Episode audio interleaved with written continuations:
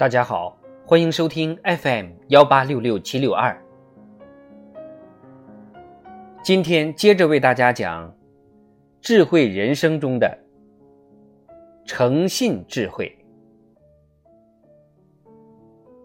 为人诚实，才能赢得他人的信赖。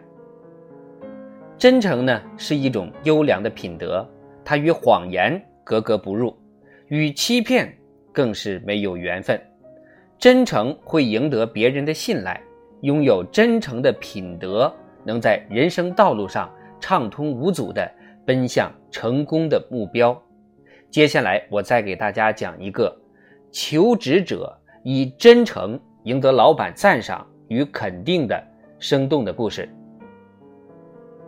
在国际函授学校丹佛分校经销商的办公室里，戴尔正在应征销售员工作。经理约翰·埃兰奇先生看着眼前这位身材瘦弱、脸色苍白的年轻人，忍不住先摇了摇头。从外表来看，这个年轻人显示不出特别的销售魅力。在问了他姓名和学历后，他又说：“你干过推销吗？”“没有。”戴尔回答。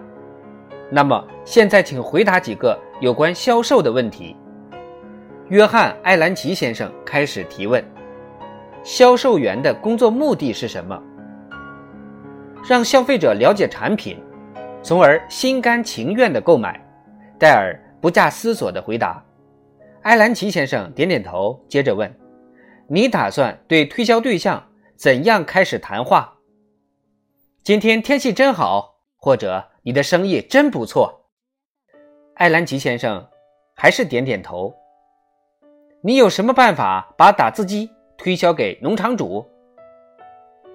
戴尔稍稍思索一番，不紧不慢地说：“抱歉，先生，我没办法把这种产品推销给农场主。为什么？”艾兰奇问：“因为农场主根本就不需要打字机。”艾兰奇高兴地从椅子上站了起来，拍拍戴尔的肩膀，兴奋地说：“年轻人，很好，你通过了。我想你会出类拔萃的。为什么会这样呢？”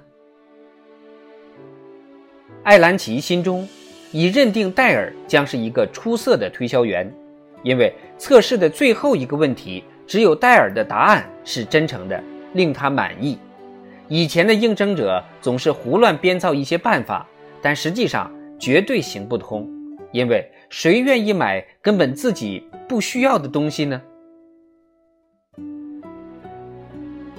这个故事启示我们：许多求职的人在参加面试的时候所犯的最大的错误就是不保持本色。